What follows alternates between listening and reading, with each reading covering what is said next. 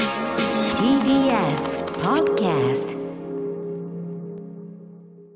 時刻は7時48分。TBS ラジオキーステーションにお送りしているアフターシックスジャンクションパーソナリティの私ライムスター歌丸です。月曜パートナー熊崎和人です。さあ月曜のこの時間はこちらのコーナーをお送りしております。題して「キリキャン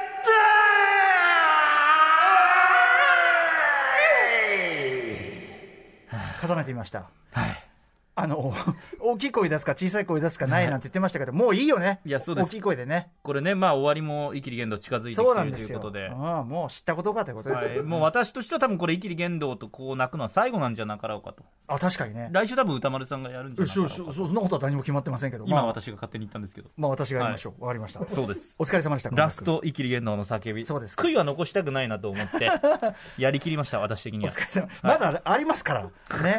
はい。いわゆるありがとうございました。ありがとうございます。さあ、ということで人間誰しも浮ついた時は気が大きくなった時テンションが上がりすぎて生きった言動をしてしまうことありますよね。けれど小さくまとまった人生より恥をかいててもでっかく生きったことがあった方がこんなコーナーにいろいろ遅れていいじゃないかというあなたがかつてやってしまったほにゃらら生きりを紹介する新人間参加のコーナー。余すところそんなに数多くなくなってま新コーナーがいっぱい控えてますからね。はということで早速生きりメールをご紹介しましょう。ラジオネーム鳥取県産メガネさんからの生きり言動。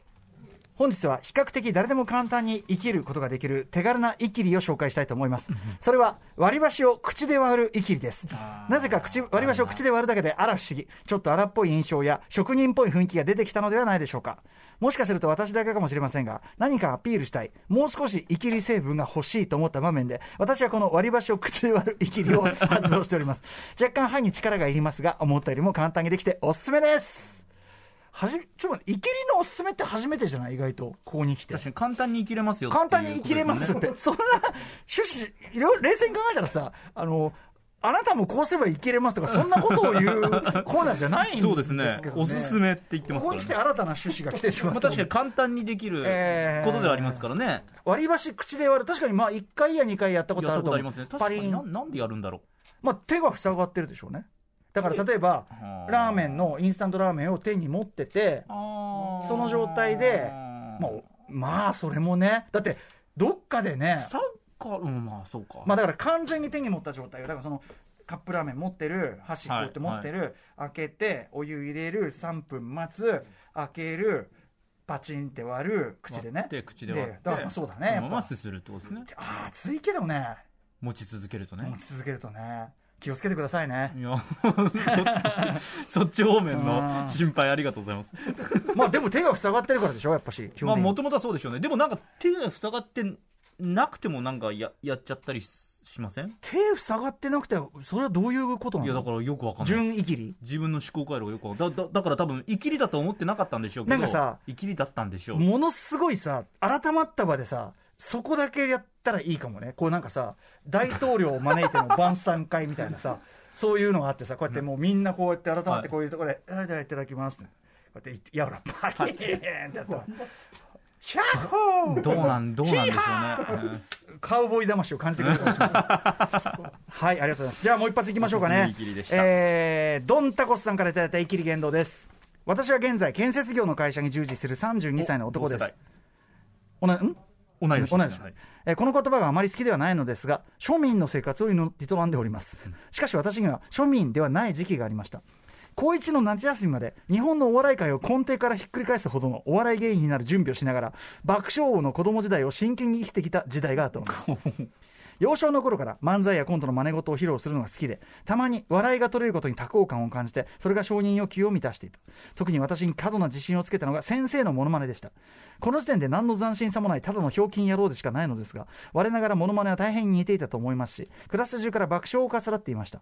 文化祭ではパクリの継ぎはぎだらけの漫才をやってそれなりに受けては恐るべき勢いで自信を強めていきました。中学の卒業アルバムや同級生の男女からいずれお笑いで天下取ってね。M 1連覇もうすぐだね。などなど震えるようなメッセージをたくさん書いて。これはでも今多いと思うぞ、うん。高校は近県にあるスポーツの強豪校にスポーツ推薦で入学しました。すごいスポーツもできてお笑いもできてさぞかし人気者よ。私は自分が爆笑王予備軍だと確信していたので入学式の日からあらゆる同級生や先輩や先生に明るく接しモノマネポイントを探しましたしかし、先生からはモノマネポイントは見つからなかったので、部活でいじられている先輩のモノマネをこそこそ練習して、ある日、部室で部員40人を前に披露しました。それが悪夢の始まりでした。後輩にいじられた先輩は怒り出し、僕の胸ぐらをみんなが見ている前で掴み、面白くねえよと言いました。周りの先輩たちは面白がって煽ります。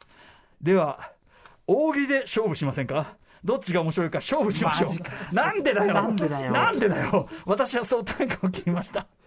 それから数十分間、誰も笑わない謎の大喜利バトルが行われました。今思い返すだけで吐き気がします。その一件をきっかけに徐々に身の丈を知り、爆笑を予備軍から庶民へと生き方を変えました。今でも自分を面白い人間など自分だけ思い込んでる人を見つけるレーダーのみ見かれてしまい邪魔です。過去の自分が脳裏をよぎるたび悶絶しますという。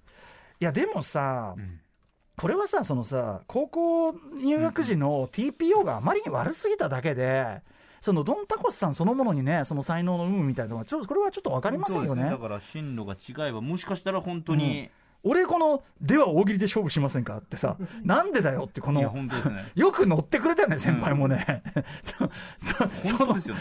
この場がすごくない？だから、客観的に見ると、その部活の、その、誰も笑わない大喜利が行われてるその場が、異常に面白くない？そうです。今、今考えて、こう文章で振り返ってみると、本当にそうですよね。うん、いやだからドンタコスさんやっぱりそこは神折れてたのかもしれないよ、うん客観的にねいや、確かにな。でも、うんどこの学校にもね、絶対一人とか二人とか絶対いるじゃないですか、ねこう、人気。寄せ書きで m 面白い。1なんとかとかこれあるぜ。あるでしょうね。めちゃめちゃあるぜこれ。多分一番あんじゃない、お笑い芸人になりたいみたいな人も絶対ね、今昔の日じゃないと思うしさ。人気商売だし、うん。俺らだって小学校のその卒業の時のあれ将来なんとかカンヌ映画祭でグランプリ取るって書いてるんだぜ。歌丸さん？カンヌ映画祭にグランプリねえから。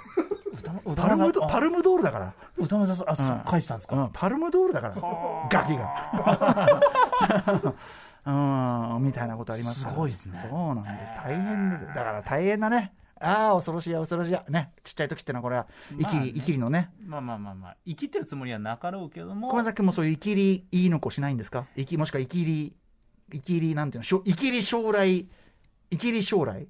生きり将来の夢、いや、僕ね、全然だから本当に、なんだろう、全くない。あそうか。でかく出たことないです。だからもう私、あれですよ、大工さん、最初、おうおう建築士。おうおう手堅いね。はい大工建大工から建築士になっ。て、でも、ああ、そう。で、今に至ってる。はい。はい。さすがでございます。えはい、ということで、実はこのコーナー、来週でいよいよ最終回となります。そういうことなんですね。ですから皆さん、やってしまった〇〇いきりの詳細、歌丸アットマーク tbs.co.jp まで送ってください。